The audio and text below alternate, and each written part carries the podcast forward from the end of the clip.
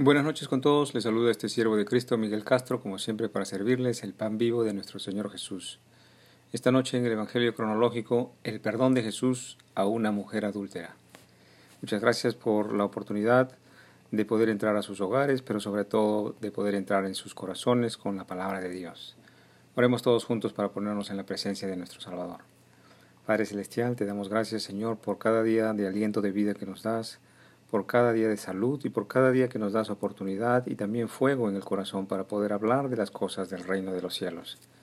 Ayúdanos, Señor, en cada día para poder manifestar un espíritu vivo en nuestras acciones, en nuestros pensamientos, en nuestros sentimientos, en nuestras palabras, Señor. Ayúdanos a manifestar sabiduría y que tú realmente vives en nuestro corazón, en nuestra mente, y que realmente te amamos con toda nuestra fuerza, con todo nuestro corazón y con toda nuestra alma. Te lo pedimos en el nombre de Jesús por los siglos de los siglos. Amén. Leemos Juan 8 del 1 al 11 y dice así. Jesús se fue al monte de los olivos y por la mañana volvió al templo y todo el pueblo vino a él y sentado a él les enseñaba. Entonces los escribas y los fariseos le trajeron una mujer sorprendida en adulterio y poniéndola en medio de ellos le dijeron, Maestro, esta mujer ha sido sorprendida en el acto mismo de adulterio, y en la ley nos mandó Moisés apedrear a tales mujeres. Tú, pues, ¿Qué dices? Mas esto decían tentándole, para poder acusarle. Pero Jesús, inclinando hacia el suelo, escribía en la tierra con el dedo, y como insistieran en preguntarle, se enderezó y les dijo, El que de vosotros esté sin pecado, sea el primero en arrojar la piedra contra ella. E inclinándose de nuevo hacia el, hacia el suelo, siguió escribiendo en tierra.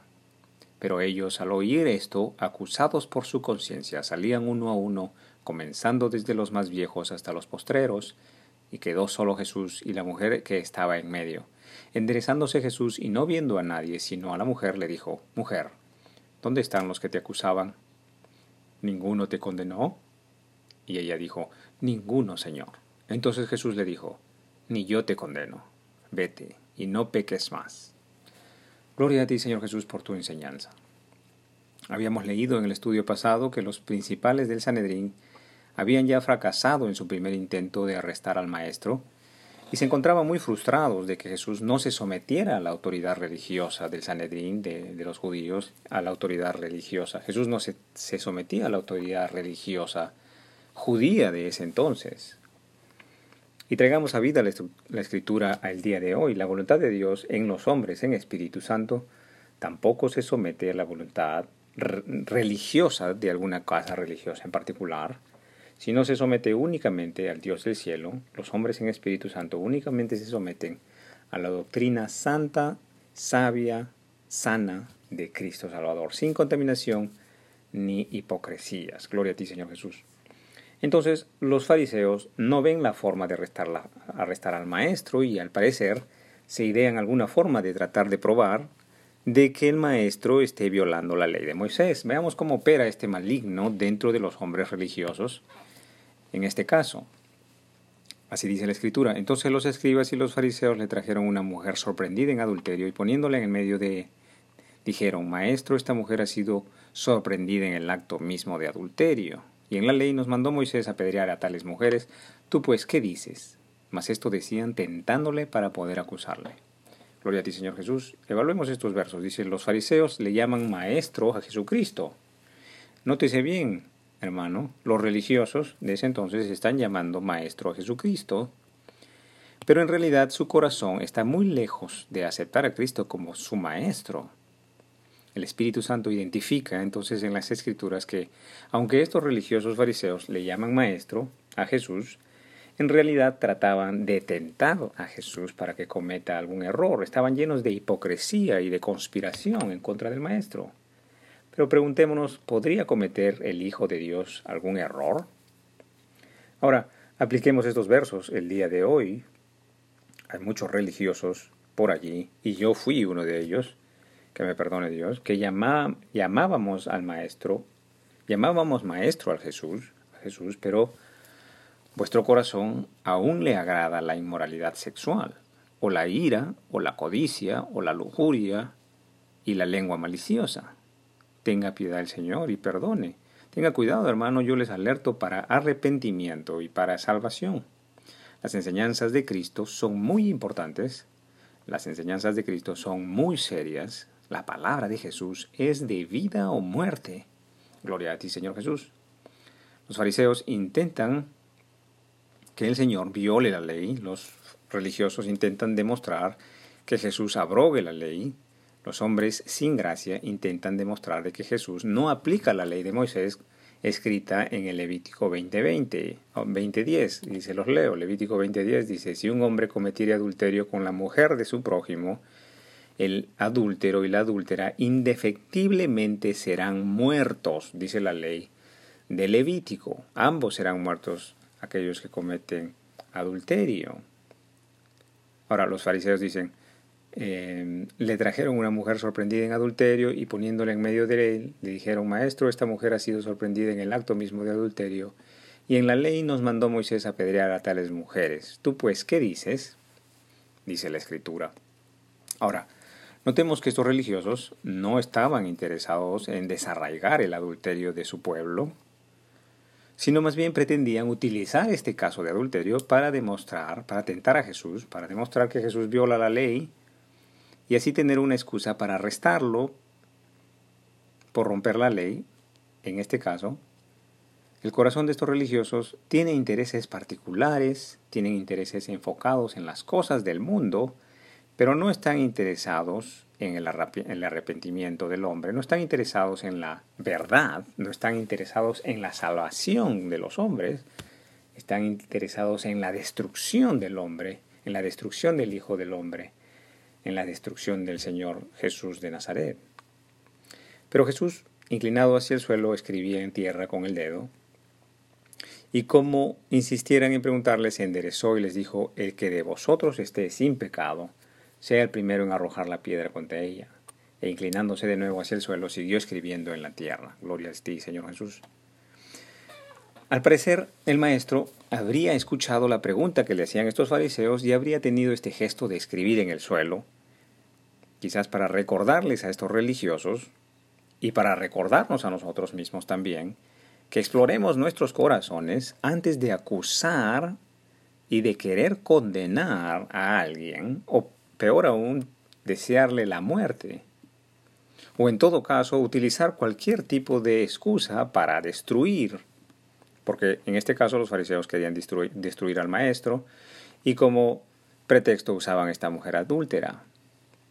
El maestro ignora momentáneamente estos fariseos y esto habría provocado, pues no, ignora momentáneamente porque está escribiendo en el suelo, y esto habría provocado en estos hombres una introspección de su corazón. Definitivamente las conciencias de estos hombres les habría hecho verse a sí mismos en su afán maligno de frustración y ira en contra de Cristo, esta vez utilizando esta mujer adúltera. No se conoce qué, quería, qué, estaría escribiendo el maestro en la tierra, pero se sabe que era una práctica rabínica de eso entonces, y probablemente el maestro estaría repitiendo el gesto cuando escribió con su propio dedo las tablas de la ley de Dios entregadas a Moisés. Cuando Dios dio los mandamientos a Moisés, el propósito es de erradicar a los transgresores de la ley, tal como lo hemos leído en el Levítico 20:10, pero esta aplicación de la ley de Moisés siempre es sobre la base de un comportamiento moral intachable. La aplicación de la ley se debía realizar sobre la base de un comportamiento de no haber violado la ley. Es decir, para explicarlo mejor, Dios no estableció la ley de Moisés para que el ladrón juzgue y condene a otro ladrón, sino que para el que es el justo o el santo juzgue al ladrón para que el santo se separe del pecador. Este es el propósito de la ley, que nos asemejemos a Cristo.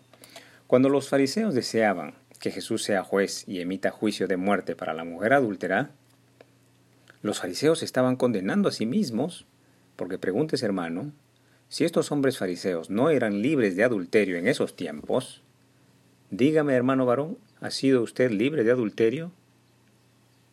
Tenga misericordia el Señor de usted para que se arrepienta. Estos fariseos, al pedir muerte de piedras a la mujer adúltera, pregúntese, ¿no estarían también juzgándose a sí mismos de muerte por piedras? ¿Por el pecado de adulterio?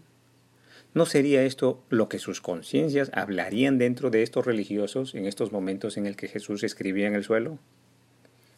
Por eso, hermanos, tenga mucho cuidado en condenar a su prójimo, porque muchas veces os estarán condenando a vosotros mismos. Tenga cuidado con su forma de hablar del prójimo, porque ¿estará usted libre del mismo pecado del que usted acusa a su prójimo? Que sea la prudencia y la sabiduría que guíe, que guíe su caminar y que guíe su forma de hablar y que guíe su forma de juzgar.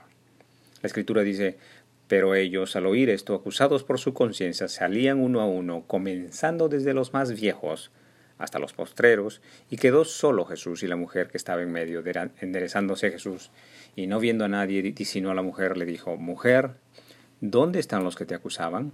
¿Ninguno te condenó? Y ella dijo, Ninguno, Señor. Entonces Jesús le dijo, Ni yo te condeno vete y no peques más. Gloria a ti, Señor Jesús, por tus palabras. El Señor Jesús ejercita un juicio superior, un criterio superior a la ley de Moisés. Nótese que no hay impunidad acá.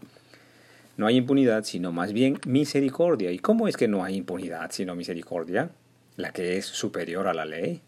Bueno, hermanos, porque si Dios hubiera tenido que ejecutar pena o sentencia en este momento, bueno, pues todo hombre sobre la tierra en este mismo instante tendría que, que perecer por haber transgredido la ley en adulterio o haber transgredido la ley de Moisés en pecado. En este momento todos tendríamos que ser apedreados, como sucedió en el diluvio. Tenga piedad el Señor Jesús. Romanos 3.10 dice, como está escrito, no hay justo, no hay ni aún uno dice, escribe el hermano Pablo. El maestro usa esta ocasión de piedad y misericordia para con la mujer adúltera, para hacernos ver que el Señor es misericordioso también con los hombres que aún caminan sobre la tierra y que pretenden ser jueces. El Señor está extendiendo la misericordia y la piedad hacia, hacia la mujer adúltera, la está extendiendo para con los mismos religiosos que también habían cometido adulterio y pecado contra Dios y para recordarnos que a su debido momento tendremos que rendir cuentas delante del juez de jueces. Mateo 3:10 al 12 dice, y ya también, el hacha está puesta a la raíz de los árboles, por tanto todo árbol que no da buen fruto es cortado y echado en el fuego. Yo a la verdad os bautizo en agua para arrepentimiento, pero el que viene tras mí, cuyo calzado no soy digno de llevar, es más poderoso que yo, él os bautizará en Espíritu Santo y fuego su aventador está en su mano, y limpiará su era, y recogerá su trigo en el granero, y quemará la paja en fuego que nunca se apagará. Bendito sea el Señor Jesús. Muchas gracias por su tiempo. Hasta aquí el estudio bíblico del día de hoy. Continuaremos el día de mañana. Si Dios así nos lo permite, que el Señor os acompañe en vuestro angosto caminar, el cumplimiento vivo de la palabra de Dios, voluntario y en amor. En el nombre del Padre, del Hijo, del Espíritu Santo. Amén.